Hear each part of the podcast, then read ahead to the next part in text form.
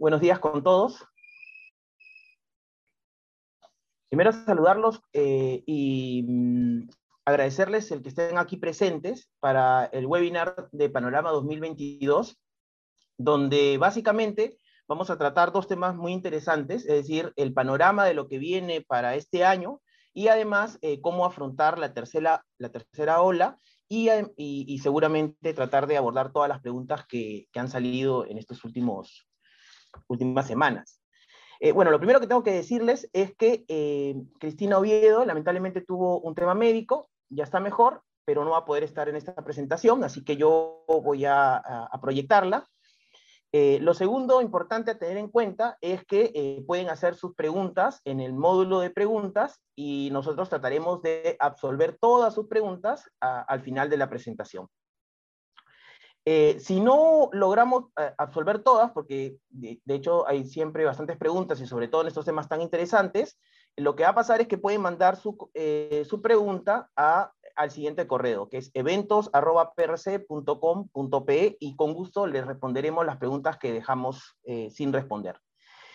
Al final eh, vamos a mandar el PPT y el audio y video a los que nos han pedido. Eh, igual el audio y video está en nuestro blog y pueden revisar y, consultarlo con todo gusto y en todo caso si no les llega nos avisan para enviárselos por correo. a ver,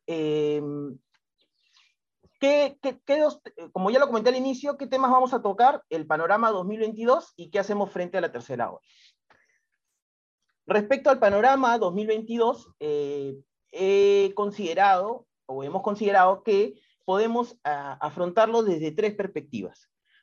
La primera, sobre los temas de fiscalización, que creemos que, eh, digamos, el año 2021, eh, en proyección del 2019 y 2020, ha, sido un año donde ha habido bastantes fiscalizaciones, eh, hay planes y, vamos a ver eh, cómo se ha estado moviendo la SUNAFIL, porque eso nos dice un poco de lo que viene para este 2022. ¿Qué temas normativos son importantes a tomar en cuenta dentro de nuestra actividad?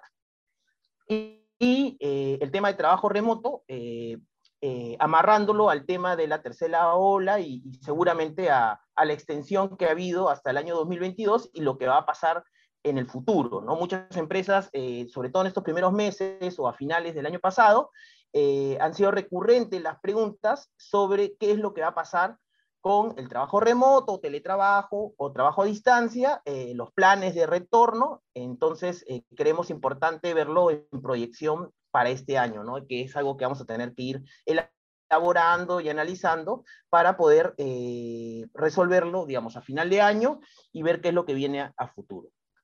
Antes de entrar de lleno a la exposición, eh, algunos temas importantes. ¿ya? Eh, el año 2022 es un año, eh, me parece que relevante en tema laboral, por lo siguiente. ¿no? Primero, que el 2021 ha sido un año político.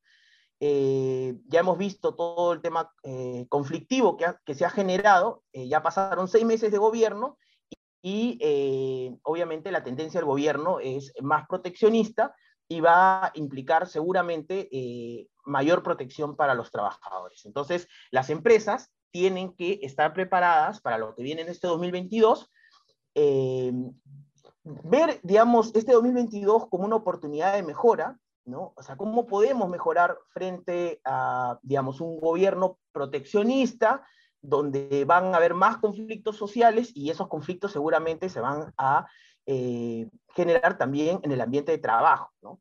Pero eh, yo creo que es importante ver este 2022 como oportunidad para todos. Creo que va a ser un año, eh, digamos, dejando de lado el tema político, digamos, para todas las empresas, un año muy retador, porque vamos a tener que mejorar muchos aspectos y aprovechar, digamos, las oportunidades de mejor y de crecimiento que podamos tener, ¿no?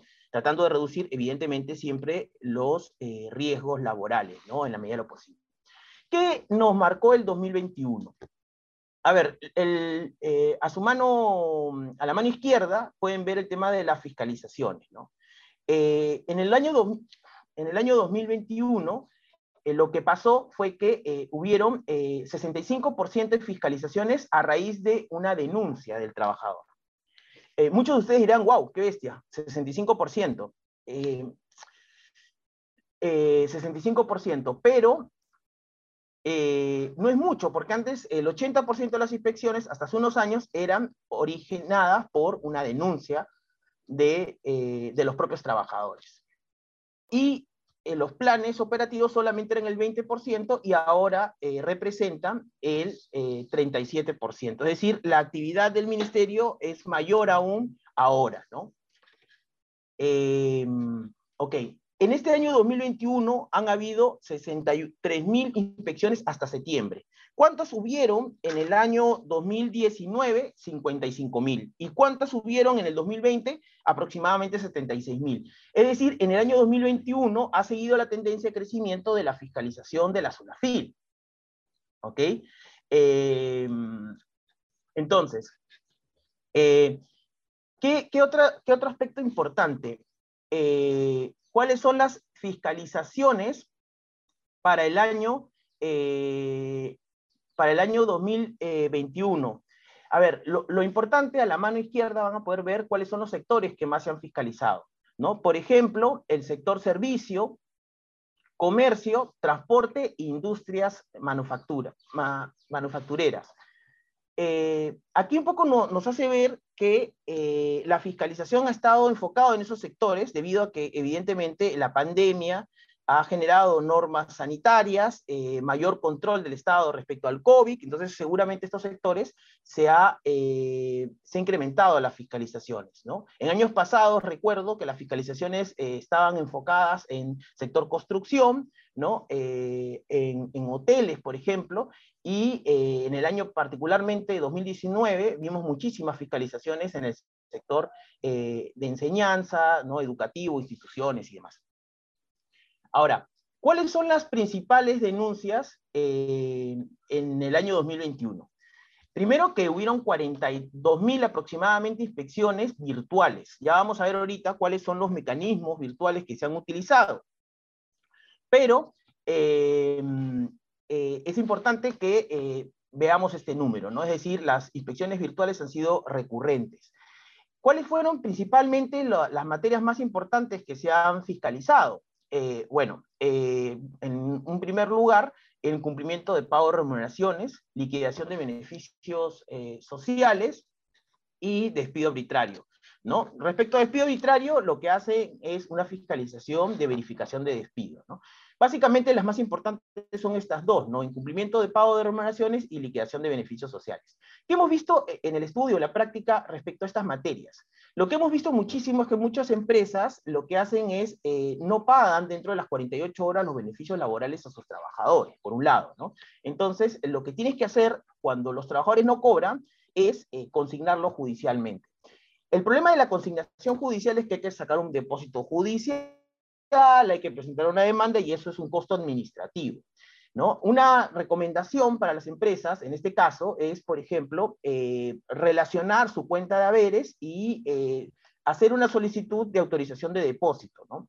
ya que ahora existe la firma digital de los documentos, entonces eh, se puede firmar digitalmente y se le puede enviar a la cuenta de haberes de los trabajadores, con lo cual se evitan todo el trámite de la consignación judicial. ¿no? Eh, incluso, por ejemplo, eh, es, recurrente que se hagan estos llamados antes de hacer la consignación judicial, que es un costo, y además si lo consignan judicialmente, lo que va a pasar es que se va a demorar el trabajador en cobrar seis meses. Y así nos evitamos las inspecciones y denuncias y eventuales multas, ¿no? Por no pago de beneficios laborales.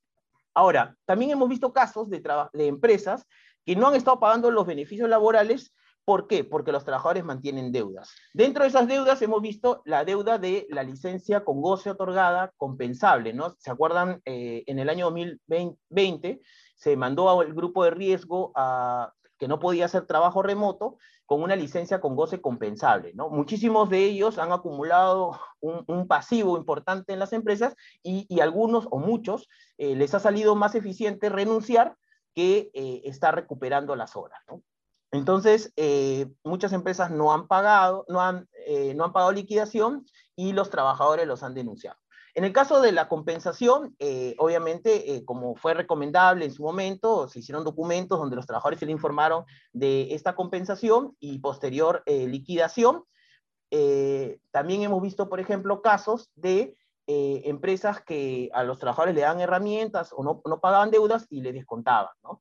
Entonces, ahí lo que tenemos que hacer como recomendación es formalizar estos documentos, pedir la autorización del trabajador para descontarle sus ingresos y evitar futuras fiscalizaciones, porque las fiscalizaciones de incumplimiento de pago de liquidación lo que generan es aproximadamente una multa eh, de infracción grave, ¿no? Y si no cumples el requerimiento, te ponen una infracción eh, muy grave que son aproximadamente 12 mil. Con lo cual, tu multa, a veces tenías que pagar 3 mil, 4 mil soles de liquidación y tu multa era aproximadamente 21 mil soles. ¿no? Entonces, eh, yo creo que eh, hay que revisar esos temas, a veces eh, por, e, por, esas, digamos, esos errores o, o quizás esas cosas que podemos estar mejor, podemos evitar estas multas. Otro tema importante, sobre todo por temas COVID, es dónde se han dado mayores fiscalizaciones. Es evidente que en Lima, por obviamente la cantidad de sectores y, la cantidad de población y empresas que posee el 53% de todas las inspecciones. Luego ya eh, la provincia de Junín, que es eh, relevante, digamos. Eh, porque generalmente está en este cuadro Arequipa, La Libertad e Ica, pero bueno, Junín es, es, interesante la labor inspectiva en, en, esa zona, digamos. Así que básicamente eso ha pasado. ¿no? Ok, ahora, respecto a la pandemia, eh, básicamente en el año 2021, eh, en materias relacionadas a la pandemia, el 56%, 57% ha sido por eh, inspecciones relacionadas, por ejemplo, a temas de, sanidad y, demás. entonces, de estas inspecciones del 2021, el 57% se archivaron y el 44 43% generaron una multa. Entonces, de esos eh, se dieron bastantes actividades en, la casilla electrónica, de los cuales 114 mil eh, notificaciones sobre cartas inductivas y disuasivas. Muchísimos de nosotros la hemos visto, digamos, durante todo este año 2021, de las cuales aproximadamente 38 mil eh, por los aplicativos Verifica tu chamba y Chequea tu contratista, ya vamos a ver de qué se trata este tema, y 191 mil aproximadamente notificaciones por temas de seguridad salud en el trabajo. Obviamente, eh, en el marco de eh, la pandemia, por eh, temas de la vacunación, por temas de descansos médicos y, cumplimiento de normas de seguridad salud en, salud en el trabajo. ¿no? la siguiente, por favor. A ver, como, como hubo hace un tiempo una campaña de chapa tu choro, bueno, ahora verifica tu chapa, ¿no? Eh, es bien interesante, yo les eh, recomiendo verificar estos aplicativos.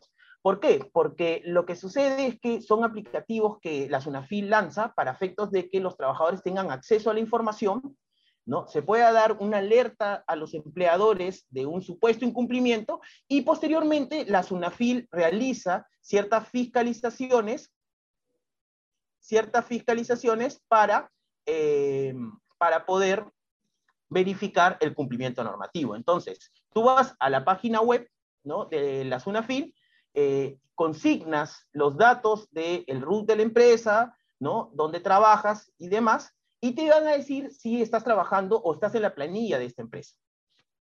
Si estás en la planilla, eh, perfecto, hay un mensaje de confirmación a la empresa, al trabajador, perdón, y si no estás, ¿no? Lo que va a pasar es que se va a generar una alerta a la empresa, ¿ok? Yo el otro día estaba metiéndome y por suerte casi generé una alerta al Payet solamente buscando este, este aplicativo, el cual es muy simple para utilizar. Y eh, además de esta alerta, generas una, eh, una posible verificación por parte de la SUNAFIL y una alerta eh, que te notifica. Y posteriormente, seguramente la SUNAFIL va a generar órdenes de inspección para verificar estos casos de alertas que se vienen generando. Ya hemos visto en varias empresas cómo les va llegando estas alertas que se generan a partir de este aplicativo. El siguiente, el anterior era respecto a verifica tu chamba, es decir, verifica si estás en planilla en la empresa que estás laborando. Ahora, chequea tu contratista, es decir, si tú estás laborando en una eh, empresa contratista minera o en una empresa de tercerización, ¿no? De algún servicio o demás, y quieres saber si eh, estás eh, en la planilla o quieres saber que ese trabajador destacado desplazado por la empresa de intermediación o tercerización está en la planilla, te metes a este sistema. Este sistema te da también la confirmación, sí, efectivamente estoy trabajando en esta empresa de tercerización o de intermediación y estoy en la planilla y todo ok, o te genera una alerta para la empresa de intermediación y tercerización que no estás en planilla, ¿no? Y luego de eso, nuevamente, al igual que el anterior aplicativo, la Sunafil te manda la alerta y, eh, y eh, luego, posteriormente, seguramente, dependiendo de la cantidad de alertas que tenga, va a iniciar una verificación eh, o una inspección en base a una orden de inspección. En resumen, estos dos aplicativos lo que nos demuestran es una actividad recurrente de la, de la SUNAFIL que va generando mayores fiscalizaciones ¿no? en base a información que los propios administrados generan y que podrían darle algunos indicios del cumplimiento o no cumplimiento de las normas laborales. La siguiente, por favor. Ok, bueno, ya hemos visto un poco la actividad de la SUNAFIL y cómo ha ido incrementándose, ¿no? Es decir, en el año 2019 hizo 55 mil inspecciones, luego aumentó en el 2020 con toda la pandemia a 76 mil, que es importante porque además hubieron limitaciones de traslado de los propios inspectores, y en el año 2021 hasta septiembre han hecho 63.000 y proyectando el crecimiento de las inspecciones seguramente va a superar el año 2020, 2020 eh, ¿no? Y este año 2022 yo creo que va a ser una tendencia importante las fiscalizaciones laborales y ya vamos a ver cómo podemos irnos preparando frente a estas inspecciones, a estos sectores y a estas normas que vienen fiscalizando. Ahora, ¿cuáles son los principales proyectos que se vienen para el 2022?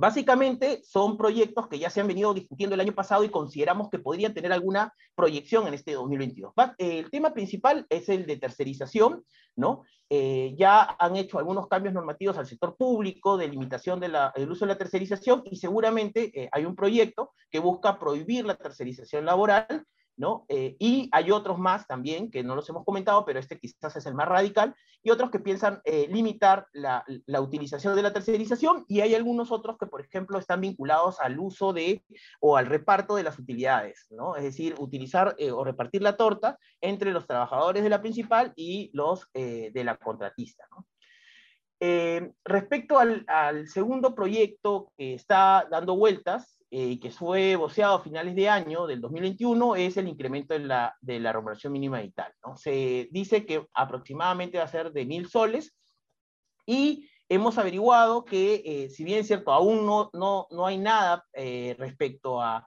a este incremento, dice que se va a evaluar para marzo de este año. Seguramente en marzo eh, podrían haber algunas eh, novedades respecto al incremento. No, no todavía no, no, está claro cuándo va a ser, pero parece que en marzo se va a evaluar para efectos de ver si eh, se va a impulsar el incremento de la remuneración mínima vital, que actualmente está en 930 y se proyecta a 1000 soles.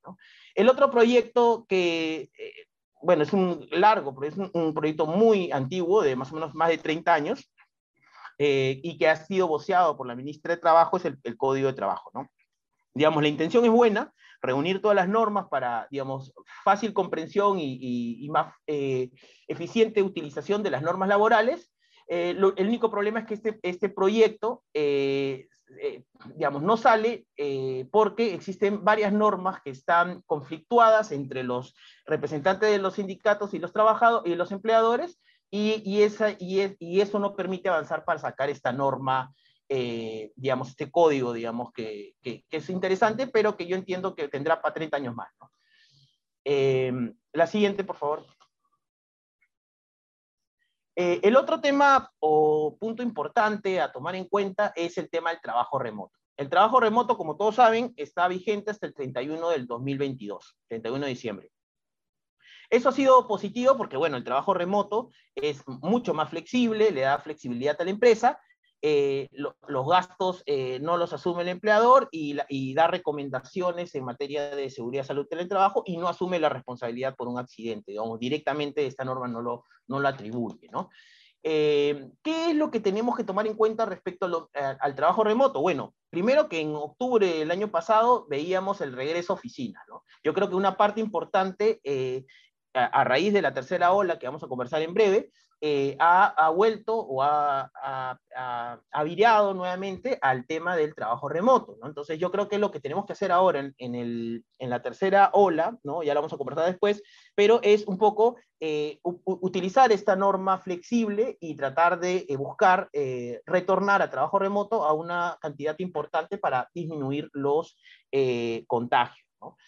Esto quizá para algunos eh, va a tener mayor o menor relevancia. ¿no? Hay muchas empresas, sobre todo industriales, eh, relacionadas al sector agrícola, que tienen muchísimos problemas respecto a la mano, a, la mano de obra. Es decir, eh, no, o sea, muchos de sus trabajadores se han visto infectados, digamos, por por, el COVID y, y, ha habido mayor ausentismo, ¿no? Eh, incluso nos han contado por ahí que ha habido, ha, habido áreas que han tenido que cerrar porque no tenían eh, mano de obra con qué trabajar. Entonces, más adelante vamos a conversar un poco sobre las alternativas en esos casos, pero eh, una primera alternativa, digamos, en este, en este marco complicado de la pandemia es tratar de retornar esas áreas o una parte importante de las áreas a trabajo remoto, ¿no? que es flexible, que se va a mantener hasta diciembre, y luego eh, otra recomendación que ya hay que ir viéndola es qué es lo que va a pasar después de, del trabajo remoto. ¿no? Lo que va a pasar básicamente es que hay una ley de teletrabajo que lo que dice es que los gastos lo asume el empleador y la responsabilidad de seguridad salud en el trabajo lo eh, asume también el empleador. Y ya muchas empresas, previendo eh, esa posibilidad normativa, digamos, ¿no? salvo que salga otro proyecto distinto, eh, han ido otorgando, por ejemplo, bonos eh, de acceso a Internet o bonos de gastos de trabajo remoto o trabajo a distancia.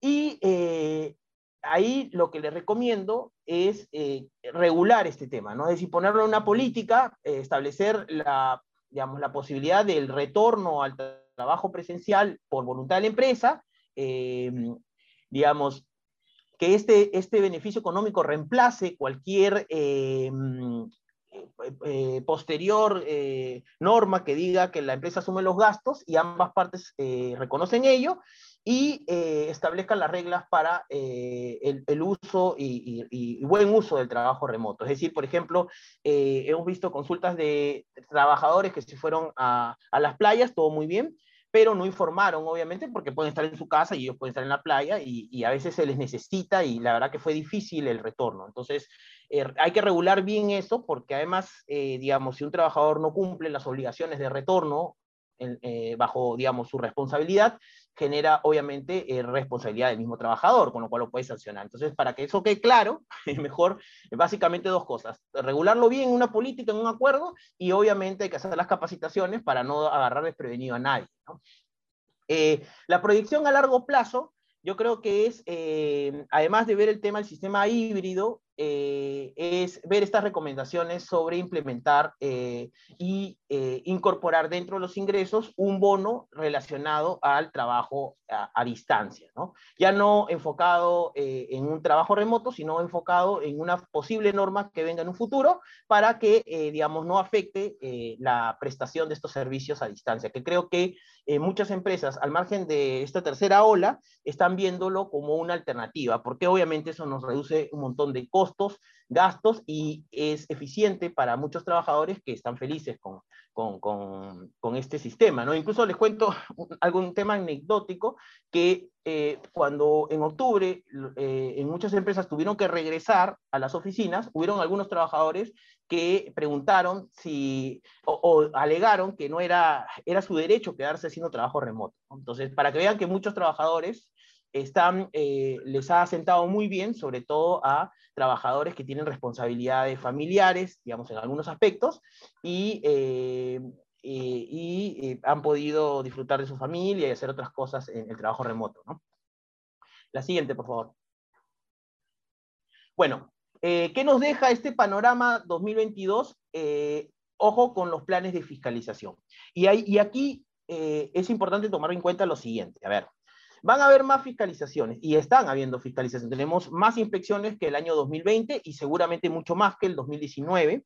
¿No? En, el estudio estamos viendo muchísimas inspecciones eh, y, eh, y, eso genera una carga administrativa para las empresas. Entonces, ¿qué es lo que vemos en estas inspecciones? Vemos que las empresas no están preparadas. ¿no? Es decir, viene el inspector, les da tres a cinco días para cumplir eh, los requerimientos y eh, no tienen la información, no tienen completa la, información o a veces eh, por el tema de la pandemia los registros eh, no los tienen a la mano. Bueno, si no los tienes a la mano hay que pedir un plazo ampliatorio para poder cumplir con esa información. No dejemos de dar información al inspector y no dejemos de responder porque hemos visto que algunas empresas no tenían la información, daban, por ejemplo, un documento y no decían absolutamente nada, no pedían la ampliación para cumplir con los demás documentos. Y la eh, inspección les ha generado una multa por obstrucción inspectiva. La multa, eh, así pagues o si así acredites que hayas pagado, igual te la imponen. Así que tengamos muchísimo cuidado con estas multas de obstrucción a la labor inspectiva. Revisemos los temas Vayamos en orden. ¿Cuáles son los principales temas que están revisando? Bueno, ahora por experiencia, los temas eh, relacionados a seguridad y salud en el trabajo, ¿no? Obviamente a raíz de la pandemia y a raíz de un incremento de, accidentes y enfermedades en general, han habido mucho más inspecciones. Hay que revisar, estamos cumpliendo con las normas de seguridad y salud en el trabajo, hagamos un checklist y revisemos las principales normas. En el tema de accidentes de trabajo, y seguridad salud en el trabajo, vemos algo muy recurrente en, en los clientes. Cuando un trabajador ¿no? Tú le dices, tienes que usar tu equipo de protección personal y no lo usa y se genera un accidente por culpa del trabajador, ¿no? Eh, la empresa tiene que sancionar al trabajador, ¿no? Claro, obviamente, seguramente si se va por un accidente, se va una semana fuera de la empresa, pero cuando retorne tienes que por lo menos darle una amonestación y decirle que tiene que cumplir las obligaciones. ¿Qué es lo que pasa? Que hemos visto inspecciones por culpa del trabajador que luego nos denuncia y nos multa y seguramente después nos va a iniciar una demanda por daños y, y perjuicios. ¿Ya? Otro tema importante de las fiscalizaciones por accidentes es que las multas que está poniendo el Ministerio de Trabajo están relacionadas a obligaciones generales, como por ejemplo el hiper, ¿no? Eh, donde identifica los riesgos. Por ejemplo, si tú eres chofer, obviamente tu riesgo es que puedas eh, tener algún tipo de eh, choque con otras unidades o, o, algún accidente automovilístico. Tengo que establecer ese riesgo y luego tengo que capacitarlo en relación a ese riesgo. ¿No? Eso están identificando, por ejemplo. Entonces, no están bien identificados los riesgos, entonces tenemos que trabajar en eso y tenemos que capacitar a los trabajadores en eso. Esas dos multas son las que ponen. Y esas multas, como son multas que afectan no solamente al trabajador afectado, sino a todos los trabajadores, esa multa se multiplica por la cantidad de trabajadores. Por ejemplo, si yo tengo una multa grave, son aproximadamente 12 mil. Pero si son más de mil trabajadores, la multa puede llegar a más de 250 mil. Entonces, obviamente, tú pones dos multas, ya son medio millón de soles. Entonces, tengamos cuidado con eso porque, digamos, la empresa puede cumplir con todas las obligaciones, pero a veces no está, eh, digamos, eh, siendo fino respecto a algunas obligaciones como el IPER y las capacitaciones. Creo que ahí, ahí están eh, aprovechando, digamos, y multándonos, y creo que eso lo podemos mejorar. Y además es importante porque eso también reduce la, cantidad de accidentes. Eh, finalmente, otro tema importante a tomar en cuenta es el tema de las jornadas. ¿no? Vemos también que están inspeccionando jornadas. Muchas empresas piensan que porque están en trabajo remoto ya no tienen que pagar horas extra o ya no tienen que registrar la asistencia. Ya lo hemos conversado en varios webinars, eso no lo, no, no, no lo pierdan de vista. ¿Qué, ¿Qué, hacer con las reformas laborales? Yo creo que lo más importante de las reformas laborales es revisar nuestro tema de tercerización, cómo van, es decir, ver si están cumpliendo, por lo menos no están denaturalizadas, porque si ya hay visos de que va a haber unos cambios normativos, también tenemos que ver eh, cómo, cómo están yendo nuestras tercerizaciones. Es decir, hay una tercerización, hay una gestión del servicio, es decir, le estoy encargando, tú haces, no sé, la producción, haces el transporte, lo estás haciendo con tu personal, con tus herramientas, ¿no? Yo estoy interviniendo, interviniendo en la prestación, en la dirección, obviamente que no debería, ¿no? Entonces hay que revisar esos aspectos básicos, ¿no? La remuneración mínima vital para trabajadores que ganan 930 eh, soles, eh, hay que ver si esto va a tener un impacto y proyectar el impacto acá a futuro, ¿no? Lo que sí va a ser importante es la mayor conflictividad, ¿no? Eso lo estamos viendo no como un aspecto íntegramente laboral, pero han incrementado exponencialmente los conflictos sociales, ¿no? Es decir, hay huelgas y, ¿no? y, y cierran carreteras y demás. Eso genera un impacto obviamente en las relaciones de trabajo, porque obviamente eh, estas, estas, este, estos, estas huelgas también tienen eh, una eh, redundancia en el ámbito laboral. Entonces lo que va a pasar seguramente es que van a haber mayores conflictos con los sindicatos o posibles formaciones de organizaciones sindicales. Entonces tenemos que estar preparados para poder, digamos, resolver los conflictos. Ahora, En el tema de resolución de conflictos, tengamos en cuenta lo siguiente. Tenemos que mejorar nuestros canales de comunicación con los trabajadores. Si los trabajadores hacen una eh, denuncia, ¿no? tenemos que tener canales para poder escuchar esas denuncias y escucharlos y darles respuesta. Muchas de las organizaciones sindicales se forman justamente porque la empresa no escucha a los trabajadores. En, en, muchos casos, estas organizaciones se forman por temas muy básicos, que la empresa si las hubiera escuchado seguramente las hubiera resuelto.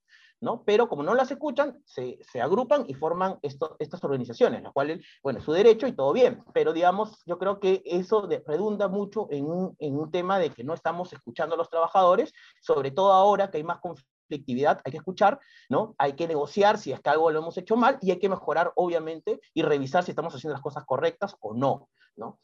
Eh, ya, ya, lo comenté, hay que revisar los contratos de tercerización. Eh, yo creo que el tema de locadores, últimamente he tenido varias preguntas sobre, Brian, queremos sacar a este trabajador, no necesitamos menos, ¿no? Y lo vamos a contratar por recibos honorarios.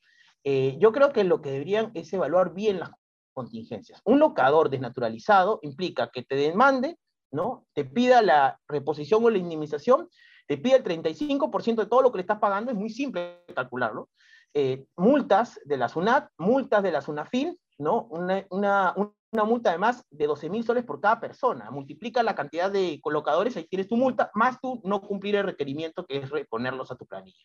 Entonces, las multas son importantes en el tema de locadores, hay que ver los costos-beneficios. Ahora, muchas empresas dicen, pero la verdad que el locador, quiero, quiero, más, eh, quiero que sea flexible, ¿qué pasa si ya la próxima mes ya no lo quiero? O, no, no, está cumpliendo con las obligaciones. Bueno, si no está cumpliendo con las obligaciones, la ley te permite cesarlo por incumplimiento de obligaciones. Incluso hay un despido por capacidad. Utilicemos estas herramientas que la ley eh, establece. El tema es que hay que trabajar definitivamente. Entonces, hay que trabajar nuestros reglamentos y políticas. El reglamento interno no debe ser copiado. Siempre comento esta historia que a veces me pasan algunos reglamentos internos de la empresa y habla el nombre de otra. ¿No? No lo revisan eh, desde una perspectiva estratégica. El reglamento interno es un documento súper importante para las faltas graves, ¿no? Ahí están todas las políticas que tienen que trasladarse al trabajador, todas las obligaciones, prohibiciones, y eso tiene, hay que obviamente capacitarlos a los trabajadores. Entonces, las empresas no lo están utilizando, yo creo que es importantísimo, están perdiendo la oportunidad de evitar eh, demandas y, o en todo caso, si las tienen, eh, ganarlas, ¿no? Temas de seguridad, salud en el trabajo ya lo comenté. Y un tema final e importante es la casilla electrónica. El año 2021 ha sido, hemos tenido por lo menos, eh, si mal no recuerdo, ocho o nueve inspecciones porque el empleador no revisó su casilla electrónica a tiempo, no cumplió con el requerimiento, no presentó sus descargos, no presentó su apelación. ¿no? porque notificaron a la casilla electrónica. Entonces, hay que revisar la casilla electrónica, hay que afiliar la casilla electrónica a un correo de la, de la empresa y si es posible, eh, copiar a más personas. Incluso yo estoy en un par de empresas, estoy yo copiado. Cada vez que les llega una notificación me, me llega a mí. Pero porque obviamente no queremos caer en esas infracciones por no cumplir los requerimientos de la zona FIL. ¿ok? Así que, por favor, revisen su casilla. Hemos tenido bastantes casos y eh, obviamente es una multa que simplemente por obstrucción a la labor inspectiva. Sí, muchas gracias. La siguiente. Bueno, eh, luego de haber visto el panorama 2022, ¿no? tratando de verlo un poco más desde un, sentido más empresarial de lo que nos toca a nosotros, creo que viene el tema un poco más de carne, digamos, eh, sobre todo por la cantidad de consultas que hemos tenido sobre estos temas, ¿no? Eh, y que además genera muchas dudas. Yo les voy adelantando una cosa, la verdad que em, hay que ver el, el, año 2020, 2021, donde en, en muchos aspectos se regulaban las cosas por conferencias de prensa, ¿no? Es decir, por ejemplo, salía, por ejemplo, esto que han eliminado el, el toque de queda, ¿no? Eh, se comenta, pero no hay norma, ¿no? Entonces, seguramente saldrá en las próximas horas, pero no, no existe la norma. Entonces, hay muchas cosas que se comentan, pero todavía no se publican. Entonces, hay que tener cuidado de lo que todavía, lo que se dice y lo que realmente es. Hay otros temas también que hemos visto que hay bastante discusión. Vamos a tratar de tomar una posición desde un punto de vista obviamente empresarial, de eficiencia, eh, y que creo que eh, tiene una razón de ser, ¿no? Eh, lamentablemente porque existe contradicción de normas y directivas y dispositivos, y bueno, entonces hay que tomar en cuenta ese disclaimer para, tener, para, para poder afrontar este tema de las medidas frente a la tercera ola. Básicamente son eh, cuatro temas importantes ¿no? El retorno a la presencialidad y la vacunación, que está generando muchísimas dudas. Eh, ¿Qué pasa con los personal con factores de riesgo? Eh, aislamiento comunitario y antes llamada también cuarentena y los descansos médicos, ¿no? O sea, es decir, ¿qué puede hacer la empresa frente a un caso de COVID, ¿no? sigamos, la siguiente, por favor. A ver, retorno laboral presencial. Vamos un poco a, verlo de la forma más esquemática. ¿Qué significa vacunación completa? Eh, significa la primera y segunda dosis. ¿Ok? Eh, la dosis de refuerzo está dentro de, lo que significa vacunación completa, desde nuestra perspectiva no. Ahora, acá quiero hacer una, una, precisión. Veo varios colegas y además eh, varias personas que opinan sobre estos temas que consideran al revés, ¿no? que dicen que la tercera dosis, la dosis de refuerzo es una dosis, eh, tener la de refuerzo significa una vacunación completa. A ver, eh, primero que las normas laborales de trabajo remoto y suspensión perfecta hablan de la dosis completa solamente de la primera y segunda dosis. Por eso tenemos esa posición. Ahora, vemos que las normas de salud hablan de la primera, segunda y la de refuerzo.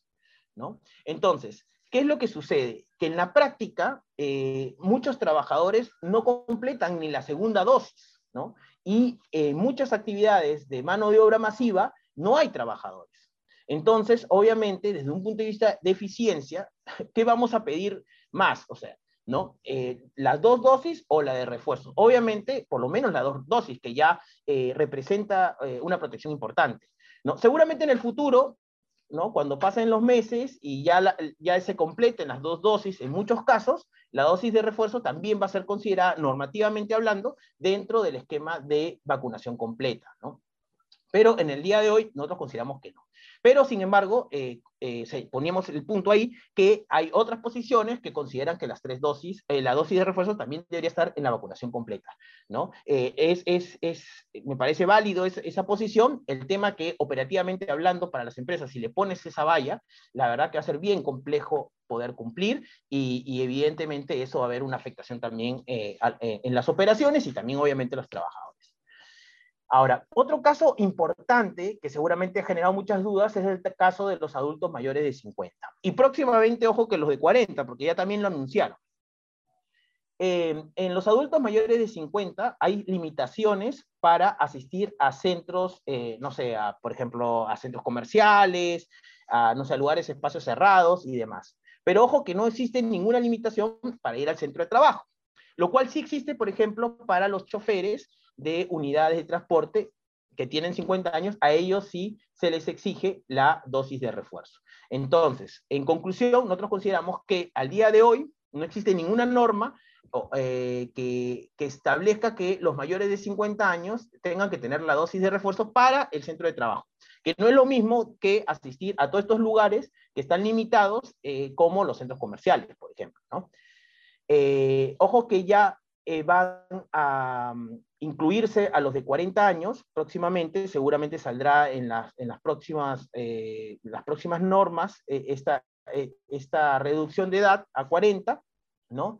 Pero mientras que no salga la precisión, que es que la, la dosis de refuerzo a las personas mayores de 50 dentro del centro de trabajo, nosotros consideramos que es una interpretación válida decir que solamente se exige a lugares de trabajo. ¿Ya? Otro segundo caso es qué sucede con el personal que no se quiere vacunar. Em, ahí les comento un caso interesante, ¿ya? Eh, hemos visto eh, ¿no? en algunas empresas, ya, ya vamos viendo un par de empresas, que los trabajadores presentan eh, el certificado de vacunación, ¿no? Por ejemplo, de la ciudad de Arequipa, ¿no? Y de repente vemos que en ese mismo día de vacunación ha estado acá en Lima, ¿no? Entonces es un poco extraño. Eh, no tenemos la información que esa información sea falsa, o sea, es información válida de acuerdo a las instituciones, pero eh, nos llama la atención sobre todo por las denuncias periodísticas que existen sobre supuestas eh, redes de corrupción donde te, tú vas, pagas y te ponen como si estuvieras vacunado. ¿ya? Este, hay, que tener, hay que tener cuidado con eso, ya lo, lo, estamos viendo, digamos, a nivel laboral, lo cual me parece peligroso, sobre todo por personas que van vacunadas a hospitalizados y a UCI, y que quizás seguramente ni siquiera están vacunados. Entonces, habría que ver, ojalá que las autoridades puedan investigar ese tema para que eh, ver eh, ¿no? a todas estas personas antivacunas que, que, han pagado y que obviamente hay una consecuencia. ¿no? Si la empresa logra descubrir eso, obviamente es una falta grave por información falsa, obviamente luego de investigar correctamente, y podrían haber consecuencias penales para los trabajadores que han eh, falseado esta información. ¿no? Bueno, ahora sí, ¿qué pasa con los que no quieren vacunarse? Bueno, eh, si las labores son compatibles con el trabajo remoto, se van a trabajo remoto. ¿Ok? Perfecto. Pero si las labores no son compatibles, o sea, es decir, eh, no sé, un operario de mantenimiento que no, no hace trabajo remoto, tus labores son mecánicas, ¿no? Eh, y no quiere vacunarse, ojo con las dosis completas, lo que se hace, se le manda una licencia sin goce de haber. Es decir, sale de la empresa, se suspende el vínculo, él no trabaja y yo no le pago.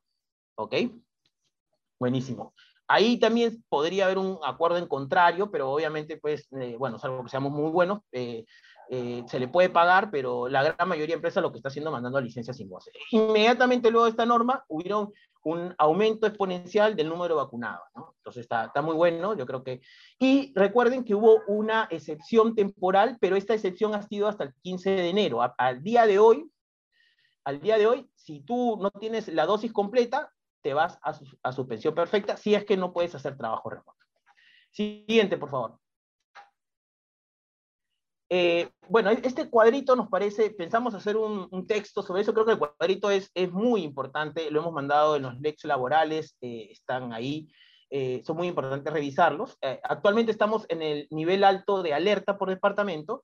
Yo creo que hay dos informaciones, ¿no? Eh, la información horizontal, que es el nivel de alerta por departamento, ¿no? La gran mayoría de departamentos ahorita estamos en nivel alto. Y hay otro, la eh, la vertical, que habla sobre el nivel de riesgo de la actividad de trabajo. Es decir, eh, nuestros trabajadores, ¿qué nivel de riesgo tienen? Nivel bajo, nivel medio, nivel alto o muy alto. Eh, respecto a la actividad, el alto y muy alto están relacionadas a actividades médicas o con contacto directo con el COVID, ¿no? Doctores, enfermeras, bomberos, policías, ¿no? Y bajo y mediano están relacionadas con actividades que no tienen incidencia con personas eh, que, o que se pueden contagiar, por ejemplo, bajos que tra trabaja a, un metro, dos metros de las personas, digamos, su, eh, su, actividad puede ser al aire libre. Medianos que puede tener algún contacto, pero sin embargo todavía puede mantener ese nivel de protección, ¿no? Ahora, eh, dentro del nivel alto que nos encontramos dentro del, actualmente, la pregunta es si pueden trabajar o no pueden trabajar. ¿No? Entonces, eh, vamos a la, fila, a, la, vertical, digamos, de sin riesgo individual. Sin riesgo individual, eh, en bajo, medio, alto y muy alto pueden trabajar. ¿Qué pasa con uno del grupo de riesgo con vacunación? ¿no? Si es, estamos en nivel alto, en medio, nivel de riesgo de actividad medio y bajo, por ejemplo, no sé, eh, no sé, una secretaria, no sé, una cajera que puede ser, eh, rango medio, eh, ellos, por ejemplo, si son del grupo de riesgo con vacunación completa, ellos sí pueden eh, laborar, ¿ok? Si estamos con un grupo de riesgo no vacunado y es su actividad, el riesgo es medio, no puede trabajar. Si es bajo, tampoco, o sea, ninguno de los ¿Y qué hacemos con ese trabajador grupo de riesgo no vacunado? Obviamente lo mandamos a una licencia sin goce, ¿no? Porque obviamente no ha completado las vacunas y ese es el efecto jurídico, ¿no? Eh, ahí les dejo el nivel muy alto y el nivel moderado en la medida de que pasemos en algún momento a estos, de estos niveles y creo que este cuadrito es muy, muy sencillo de poder entender. Siguiente, por favor. Bueno, eh, básicamente lo que les contaba, un poco los cargos de riesgo bajo y mediano de riesgo exposición, eh, ahí lo que va a hacer el médico ocupacional es ver simplemente la información clínica, ¿ok? Para la, el reingreso. Y en cambio en los cargos eh, alto y muy alto, ahí sí tiene que haber una evaluación individualizada para el retorno y también una declaración jurada donde el trabajador pues eh, certifique que le están señalando todos los riesgos de su actividad. Ahí hubo una, un tema interesante, muchas empresas, incluso seas de riesgo bajo, medio o lo que sea, eh, igual te hacen firmar esta declaración, ¿no? Y me preguntan, oye, ¿lo puedo seguir haciendo? Por supuesto, bueno, mientras, eh, menos o sea, mientras tengamos un documento que nos genere menos riesgo y el trabajador acredite que ha conocido los riesgos que tiene, eh, es importante y nos puede servir, digamos, ¿no? En una eventual, no sé, reclamación o por ahí de una demanda, nos puede servir ese documento. Así que eh, si tengo, sigo haciendo esta declaración jurada para los de bajo o medio exposición, entonces yo creo que, digamos, si no te molesta mantenerlo, yo lo mantendría porque además es una herramienta que me puede servir. Siguiente, por favor. ¿Qué son casos sospechosos, probables o confirmados? Siguiente. A ver, eh, primero unas definiciones previas para, estar en, tono. ¿no? Ojo que la cuarentena se ha dejado sin efecto en la resolución, eh, ministerial 18-2022 del MINSA. ¿no? Antes había eh, los que se aislaban, los de cuarentena, y había una diferencia y ya no existe. Ahora todos son aislamiento. ¿ya? Entonces, ¿qué es el aislamiento en el ámbito comunitario? Es la persona que puede ser caso sospechoso, probable o confirmado. Ya vamos a ver cuál de esos casos son. La pregunta es, ¿hay una diferencia entre departamentos? El día de hoy ya no. Antes había, salió una norma que decía, los de Lima y Callao y las de baja virulencia eh, tienen creo que 10 días de descanso. Y los otros, 14. ¿no? Ya no hay esa diferencia. Ahora vamos a ver cuál es el, eh, aislamiento. Lo vamos a ver en las siguientes eh, diapositivas. Siguiente, por favor. ¿Qué son eh, casos sospechosos, probable y confirmado? Bueno, el sospechoso es aquel que tiene los síntomas, ¿no? Malestar general, fiebre, eh, congestión nasal y bueno, y los síntomas que están determinados ahí. El caso probable es un caso sospechoso con antecedentes epidemiológicos y contacto con una persona que ha tenido COVID, ¿no? ¿Y cuál es el caso confirmado? El que ah, obviamente tiene una prueba de PCR, que es la prueba molecular, o la antígena que diga obviamente que está con COVID. Siguiente. Entonces, frente a un caso sospechoso probable, eh, lo que tenemos que hacer es, eh, eh, bueno, el trabajador tiene que comunicar que tiene los síntomas, ¿no? Y se le da automáticamente el, aislamiento, ¿ya? ahí había un montón de confusiones, ¿por qué? Porque muchos trabajadores iban a sacar su descanso médico y nadie lo atendía por, la cantidad de casos que hay últimamente, o iban a hacer su prueba y hacían sus colas y, no, no, llegaban al cupo. Entonces, actualmente no necesitas eh, esos documentos en este instante, digamos, te das aislamiento, ya vamos a ver las formas para sacar tu certificado médico. Eh, eh, el empleador dispone el plazo de aislamiento, ya vamos a ver el plazo, eso lo vamos a repasar por caso, caso por caso. Para el retorno, ¿no? Es decir, luego de que cumplió el periodo de aislamiento, el trabajador tiene que presentar la constancia de descanso médico, ¿no? ¿Y cómo lo obtiene? Por línea 113, sistema de te lo atiendo, vas a una clínica privada o eh, al sistema público, ¿no? Es decir, hay varios mecanismos eh, para poder obtener el certificado médico, ¿no?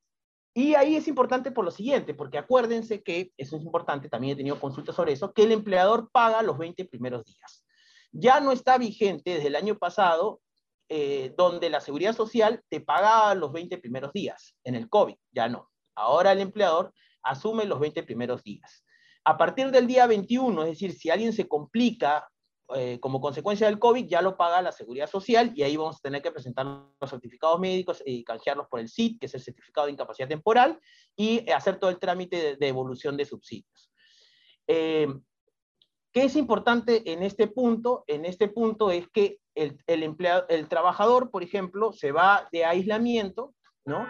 Eh, eh, tiene que presentar y acreditar, obviamente, que ha estado con COVID, puede ser con la prueba o puede ser con los casos médicos que ya hemos comentado. Y si yo como empleador acredito que el, trabajador me ha mentido, ¿no? Porque nos ha pasado casos que han pedido permiso y estaban en la playa o estaban haciendo cualquier otra cosa, el empleador también puede establecer sanciones, ¿no?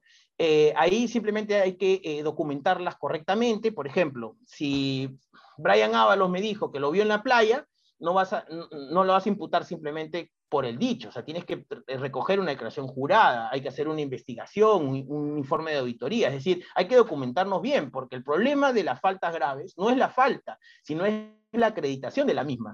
Y cuando, acuérdense que cuando tú, eh, digamos, inicias un procedimiento, lo despides, que más o menos dura dos o tres, eh, dos semanas aproximadamente, eh, lo que pasa es que él inicia una demanda y el proceso te va a llegar recién acá un año.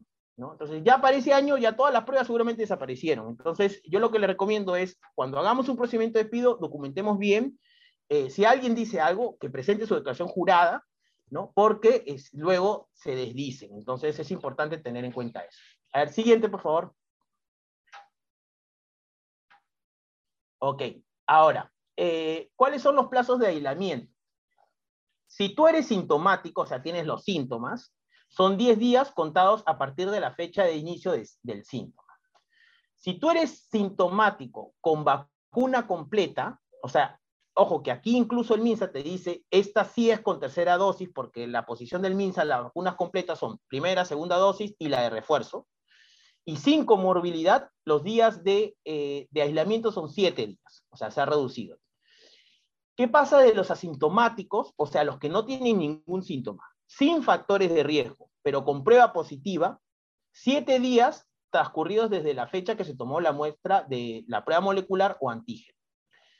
Siguiente, por favor. Hay otro caso que es el contacto con sospechoso o confirmado que tenga factores de riesgo y sin vacunación completa. ¿ya? Para ese caso, eh, el aislamiento son siete días. Ojo que es contacto, no es que tenga COVID ni, ni los síntomas.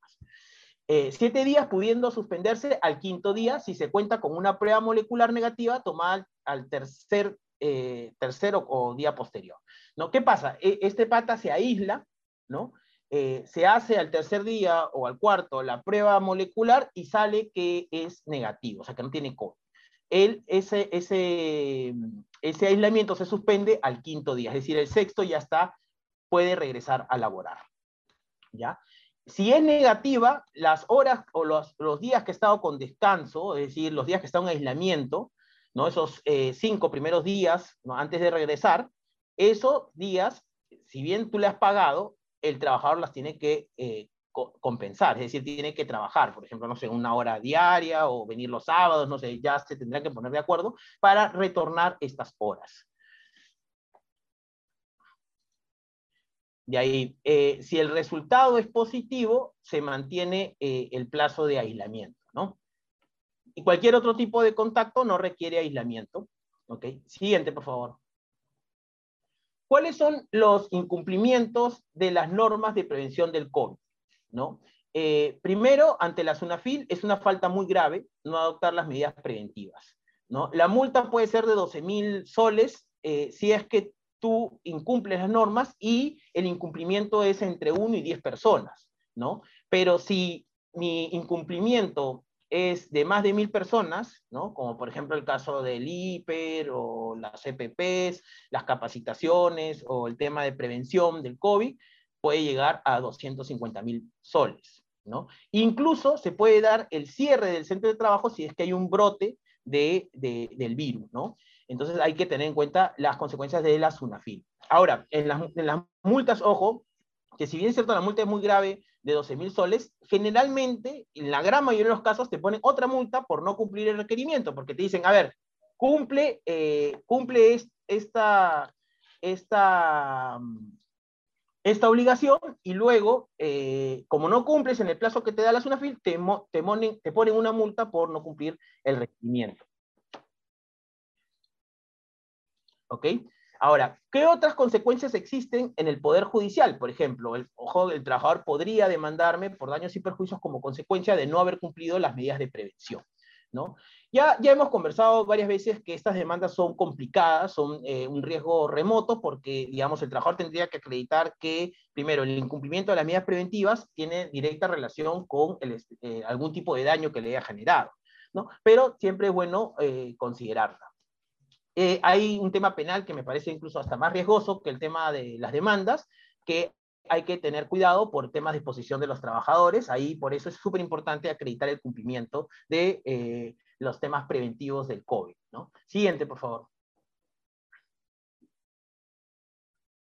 Bueno, para ya ir finalizando y entrar a la parte de las respuestas a, sus preguntas, que, que, veo que son varias, Primero, eh, hay que actualizar el plan de vigilancia, ¿no? Eh, ojo que las normas sobre el plan de vigilancia establecen que cada vez que haya modificaciones hay que actualizarlo, así que muchas empresas veo que eh, no, no, están actualizando este plan de vigilancia. Hay nuevos plazos de, de, aislamiento que, como ya lo hemos visto, han cambiado, hay disposiciones sobre el descanso médico y cómo conseguirlo, hay medidas de regreso al centro de trabajo, hay, hay que actualizar. Eh, tenemos que actualizar las políticas de descansos médicos, es decir, ahora con cómo la forma de poder eh, generarlos, entregarlos, qué sucede si no me los entregan, ¿no? Eh, y demás. Capacitar a los trabajadores de recursos humanos frente a estos nuevos cambios, porque obviamente se van generando día a día sobre el tema de vacunación, qué pasa si no se vacuna en general sanciones y, contar con personal. Ah, no, se olviden de sancionar a los trabajadores que incumplen las medidas de prevención ¿no? del COVID, es decir, eh, no usan la mascarilla, no, no guardan el distanciamiento, ¿no? Eh, hay que sancionar, eh, puedes amonestarlo para que quede constancia de que la empresa está generando y haciendo valer, obviamente, las normas que existen. Y tenemos que tener eh, un, personal de salud, un médico ocupacional, para efectos de poder eh, realizar el seguimiento y cumplimiento de los exámenes correspondientes y el seguimiento de los, de los estados de salud. ¿no? Eh, finalmente, respecto a, a, las dudas que seguramente vamos a ver de cada uno de ustedes, es importante tomar en cuenta lo siguiente. primero que hay que exigir la vacunación. Para exigir la vacunación eh, hay que informar y capacitar a los trabajadores. Eh, los que no se quieran vacunar hay que mandarlos eh, a, licencia sin goce. ¿no? aquellos que presenten información falsa hay que iniciarles el procedimiento de despido y, y, cesarlos, o en todo caso amonestarlos. ¿no? Y debemos eh, comunicar correctamente estas nuevas eh, eh, normas y sobre todo informar cómo van a hacer o cómo tienen que hacer los trabajadores para informar cuando se presentan estos casos de, COVID. ¿no? Para las empresas que tienen gran ausentismo laboral producto de, de, esta, de esta enfermedad, digamos, lo que pueden utilizar es, por ejemplo, contratos de suplencia, eh, pueden utilizar, por ejemplo, que es, muy útil en, empresas de alta rotación, por ejemplo, los contratos intermitentes bajo llamado, es decir, aquellos trabajadores que tienen un contrato que cada vez que los necesitas lo llamas y los beneficios se calculan en función a los días que trabajan.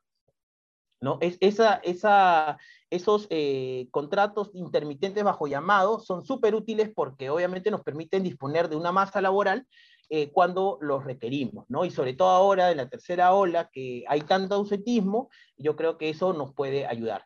También eh, nos puede, eh, para empresas que hacen jornadas atípicas, en el año 2021 o 2020 se hicieron algunas extensiones de jornadas atípicas. Obviamente, en muchas de ellas con acuerdos con los sindicatos, ¿no? Y la SUNAFIL, en el Tribunal de Fiscalización, las ha aceptado. Entonces, yo creo que en esta tercera ola, como una medida, eh, digamos, eh, para evitar, digamos, el contagio o el ausentismo en algunas actividades, sobre todo para las mineras o que hacen jornadas atípicas, eh, se puede extender previo acuerdo, sustento, hay que sustentar correctamente para poder utilizar estas jornadas atípicas que nos eviten, digamos, la infección de los trabajadores y también que nos den un margen más mayor para poder trabajar un poco más de tiempo y darles obviamente mayores descansos y así poder utilizar más al personal y no afectar nuestras operaciones.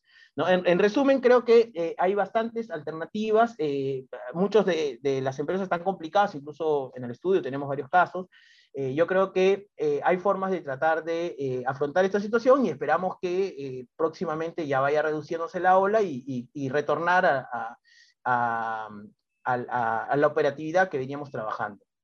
Eh, voy a pasar, el, bueno, les agradezco la atención eh, y sobre todo a los que están haciendo las preguntas. Eh, voy a pasar a, a, revisar algunas de ellas.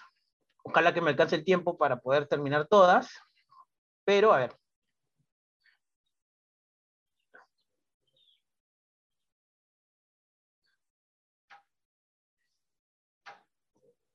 Ya, a ver, eh, una primera pregunta de, Isabel Ramos me dice, eh, ¿puedes volver a, bueno, a repetir sobre lo de la consignación? A ver, eh, de acuerdo a las normas, tú tienes 48 horas para pagar los beneficios laborales, pero a veces los trabajadores no vienen, ¿no? Y hay unas complicaciones para hacer la consignación judicial. Entonces, lo que nosotros recomendamos es que ahora que existe el pago bancarizado, ¿no? Que existe plataformas de entrega de documentos vía digital, como Págalo, creo que, no, eh, no, recuerdo, no recuerdo el nombre, pero hay varias plataformas donde simplemente te conectas, eh, suscribes los documentos de forma remota.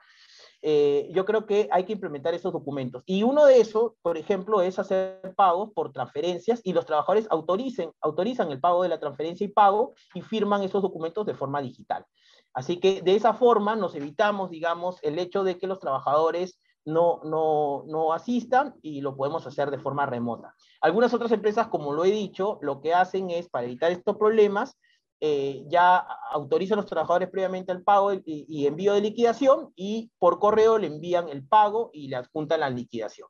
Ahí el único tema va a ser el tema de la firma, pero mientras acredite que le estoy pagando en la cuenta del trabajador, ¿no? Y eh, estoy enviando los documentos eh, y además acredite que que él me ha autorizado eso, creo que no debería haber mayor problema. Sobre todo porque eso nos evita eh, las multas, ¿no? A ver, nos dicen, a efectos de, descontar de la liquidación de las horas pagadas y no laboradas, ya, este es el caso de los, de los que tienen un saldo pendiente por licencia con goce compensado.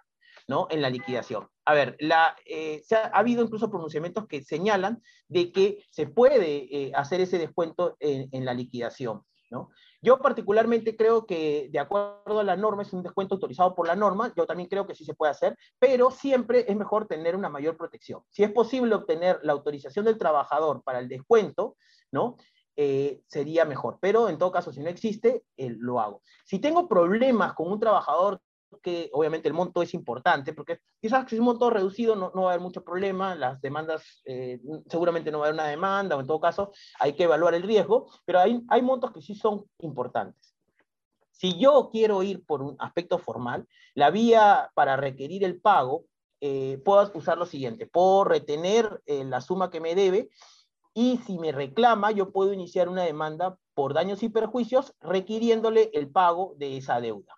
¿No? Entonces, eh, con esa demanda puedo yo frenar la, eh, la, demanda que me haga el trabajador requiriéndome ese pago. Esa es una alternativa que hemos visto en algunos casos, pero ahí hay que evaluar los costos, beneficios de esta medida y también obviamente los, costos para la empresa. Es facultad del trabajador ¿es facultad del trabajador con comorbilidades y vacunación completa retornar a laborar presencialmente o facultad del empleador? No, es facultad del empleador, porque obviamente el que necesita operativamente al trabajador, es, al, trabajador es la propia empresa. ¿no? Entonces, un trabajador que no quiera retornar a laborar, lo que está haciendo está incumpliendo una obligación expresa del, del empleador y sobre todo si es que no tiene un, eh, un sustento para, para, señalar que no puede regresar a laborar, digamos, no sé, alguna comorbilidad que el médico ocupacional no haya detectado y que obviamente lo ponga en mayor riesgo, ¿no? Porque obviamente hay casos excepcionales donde podría haber ahí algún riesgo de retornar una persona al grupo de riesgo con vacunas completas, ¿no? Entonces, en ese caso, por ejemplo, eh, digamos, el trabajador podría sustentar. Si no existe ningún tipo de sustento, lo que hace es que le, le, le dice la fecha que tiene que regresar, obviamente un plazo razonable, y, eh, por ejemplo, siete días, eh, retorna y reincorpórate, y si no viene, lo que corresponde es, ir por un procedimiento de abandono del centro de trabajo. Eh, a ver, eh, los del grupo de riesgo haciendo trabajo remoto pueden, bueno, ojo que los que son del grupo de riesgo y pueden hacer trabajo remoto, digamos, debemos mantener eh, haciéndolo trabajo remoto, salvo que el médico ocupacional determine lo contrario. Pero principalmente lo que dice la norma es que tienen que hacer trabajo remoto y si no pueden hacer trabajo remoto, pueden regresar a laborar si es que cumplen con las condiciones que ya hemos comentado, es decir, grupo de riesgo con vacuna completa.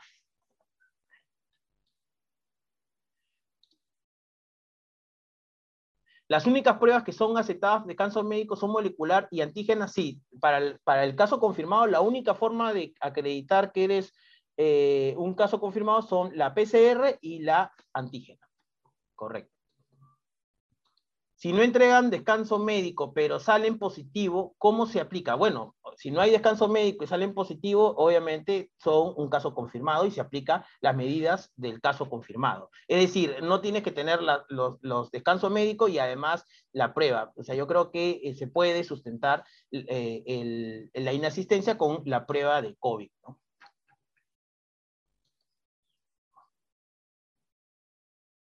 Tenemos que ser explícitos en los plazos eh, dentro del plan de vigilancia eh, mira, si vas a hacer eh, la actualización de tu plan eh, de vigilancia por los cambios normativos, porque además te lo exige la norma, yo sí sería explícito con esos cambios. Igual, lamentablemente, tenemos que actualizar el plan cada vez que haya un cambio normativo, así que poniéndolo de forma general, no vas a evitar esa obligación y esa modificación.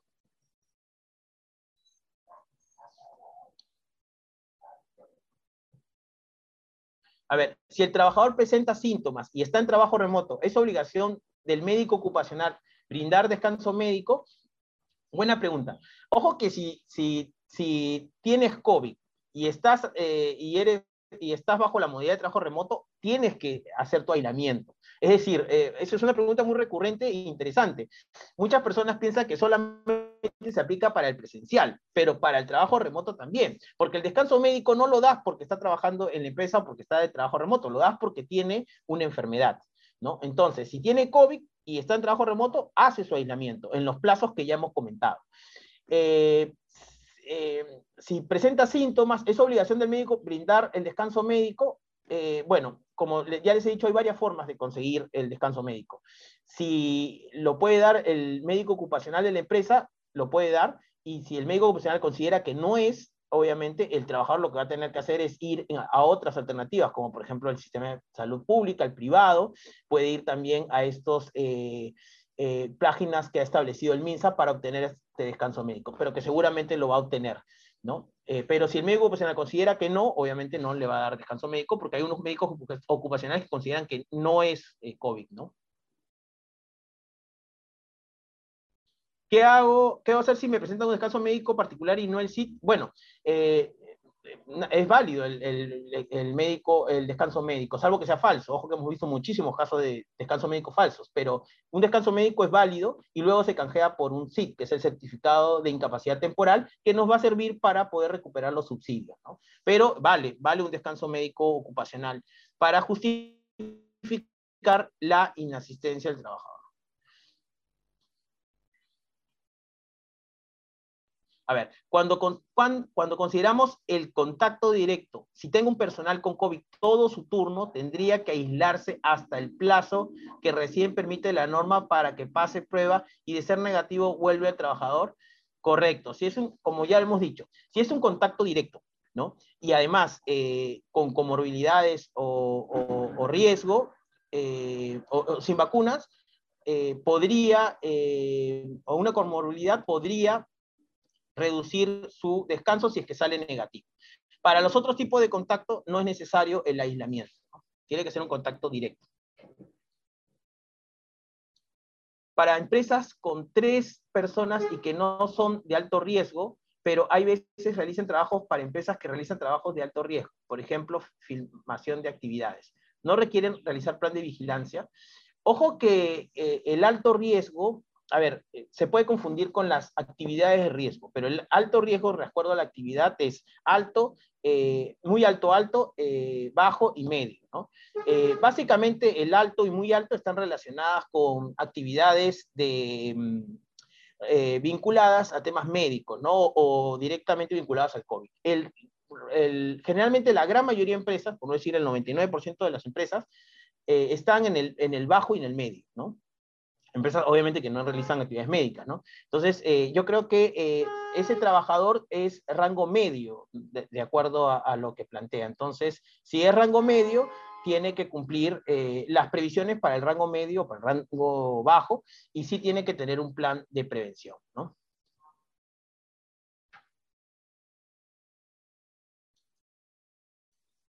Esta pregunta está muy buena, ¿no? Dice, eh, el empleador, ¿puedo solicitar a trabajadores que retornen de descanso vacacional en extranjero cinco días adicionales a cuenta de ellas? ¿Necesito un acuerdo o puede ser política de empresa?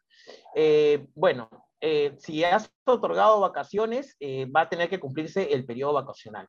Eh, para el retorno de las vacaciones, eh, obviamente tiene que haber un acuerdo con el trabajador para dejar sin efecto sus vacaciones y retornar. Yo imagino que la pregunta está en el marco seguramente de la falta de trabajadores que, que existen y que necesitamos mano de obra, ¿no? Entonces yo creo que si es que llegas a un acuerdo con el trabajador, que el acuerdo puede ser, eh, digamos, de forma virtual, donde el trabajo autoriza para dejar sin efecto las vacaciones y retornar, eh, no hay ningún problema. Ahora, si el trabajador no quiere, porque está dentro del marco de sus vacaciones y en el extranjero, va a ser difícil que lo puedas convencer, ¿no? Eso es otra cosa, ¿no? Pero si autoriza, no hay ningún problema.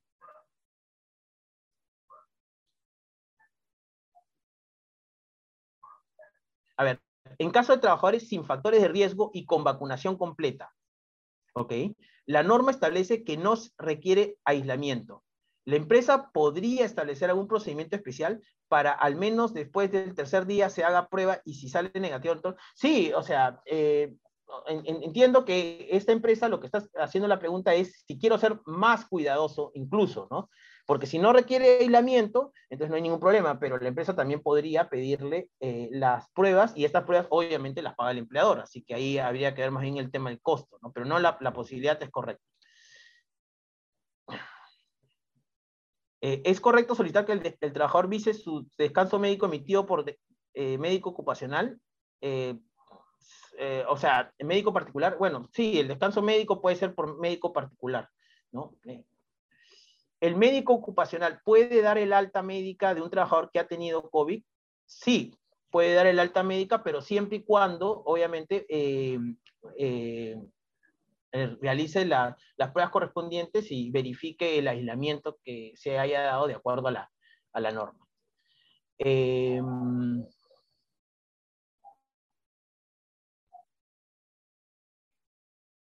ya que esta está bien larga. Vamos a ver otras. A. Eh, a ver, eh, está buenísima esta pregunta, eh, la, he leído muy rápido y me dicen, claro, estamos en transición, ¿no? Hay, ahora el aislamiento ya no son 14 días, sino son 10, pero hay personas que han tenido antes de esta norma un descanso médico de 14, de 14 días. Eh, yo creo que, a ver, en esas preguntas de transición, yo creo que si ya tienes sus 14 días de descanso médico, la única forma de modificar es eso, es que el médico eh, ocupacional o el médico tratante reduzca el descanso médico, es decir, pida un nuevo descanso médico con la nueva fecha de descanso médico autorizada de acuerdo a las normas actuales. Si no tengo eso, yo creo que va a ser va a ser un poco difícil, salvo que le dé el alta médica de acuerdo a las nuevas normas, ¿no? lo cual yo creo que es un poquito complicado. Entonces hay, que revisar un poco ese caso. Acá hay una pregunta muy buena que la verdad que me, olvidé comentarlo. Creo que Gonzalo Ortiz Hidalgo. Gracias por la pregunta. Eh, dice sobre las trabajadoras gestantes y lactantes en ciertos casos pueden hacer trabajo presencial. Sí, efectivamente, lo que hay que hacer en trabajos gestantes hay que ver si eh, la actividad que realizan eh, en relación al COVID podría generarles algún, eh, algún problema. Si, si, ¿Por qué? Porque prioritariamente tienen que hacer trabajo remoto. Si pueden hacer trabajo presencial, pueden hacerlo siempre y cuando el médico ocupacional autorice y evalúe las funciones de los, eh, del trabajo, la trabajadora gestante y vea que la, eh, la, gestación no se puede ver afectada o su estado de salud no se puede ver afectado por, el, por la situación en la que nos encontramos. Entonces yo creo que sí puede hacer presencial pero prioritariamente es, es, es remoto eh, y habría que haber una evaluación médica para ver si puede retornar.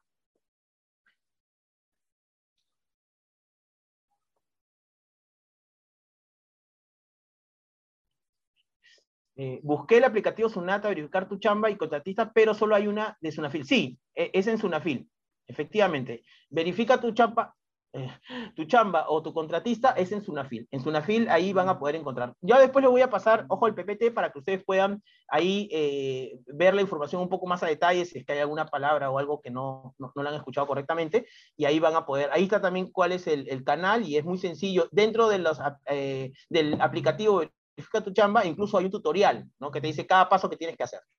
Solamente tengan cuidado que no vayan a, a, poner, a poner aceptar porque ahí puede generarles una alerta.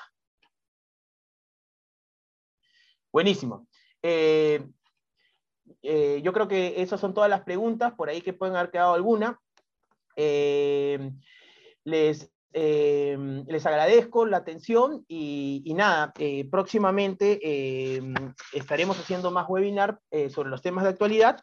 Y para recordarles que si tienen alguna pregunta adicional que no, ha sido respondida, pueden mandarlo a eventos.prc.com.pe y pueden ver el contenido de, este webinar en, en el blog de, de, de PRCP o eh, pedirnos eh, que les vamos a enviar el, el, PPT o la presentación en audio y video.